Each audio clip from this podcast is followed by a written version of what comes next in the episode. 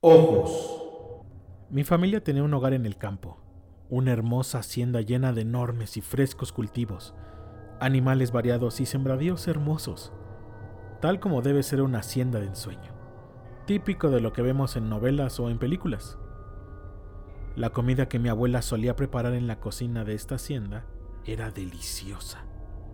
Siempre tenía un sabor muy peculiar, que Mm, era difícil de distinguir de dónde provenía tal sazón, pero no cabía duda de que los platillos suculentos que lograba plasmar todos los días eran increíbles. Lo más curioso de todo era que nunca nos pedía ayuda, para nada. De hecho tenía una regla muy estricta. Nunca te acerques a los cultivos. Nos dejaba claro que solo ella podía entrar y sacar los ingredientes necesarios. A mi parecer, esa regla siempre fue demasiado exagerada. Pero en realidad, nunca le presté la suficiente atención como para preocuparme por ello. A fin de cuentas, la gente mayor tiene ese tipo de prohibiciones raras, por lo que siempre se lo adjudiqué a su edad.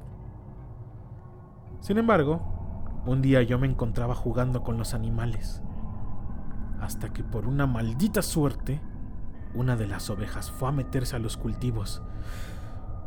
Y yo para evitar un regaño fui tras ella, sin siquiera pensar o acordarme de la estúpida prohibición de mi abuela. Fue hasta que entré a los cultivos que lo entendí todo. Vi una papa. La tomé entre mis manos y al hacerlo me di cuenta que tenía un ojo un ojo que me miraba inclementemente. Parecía estar suplicando.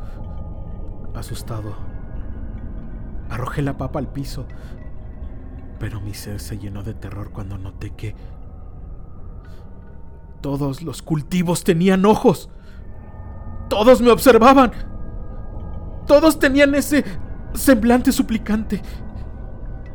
Solo pude huir de ahí al salir de los cultivos me topé con mi abuela.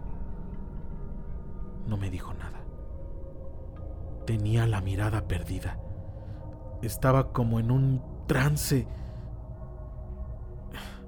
Y mirando en retrospectiva, creo que siempre que accedí a los cultivos tenía esa misma apariencia. Después de esa noche, nunca más regresamos a la hacienda.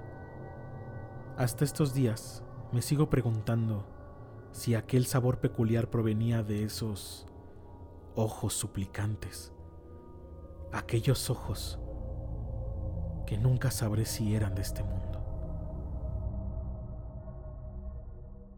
Nightmare Tales, tus pesadillas hechas realidad.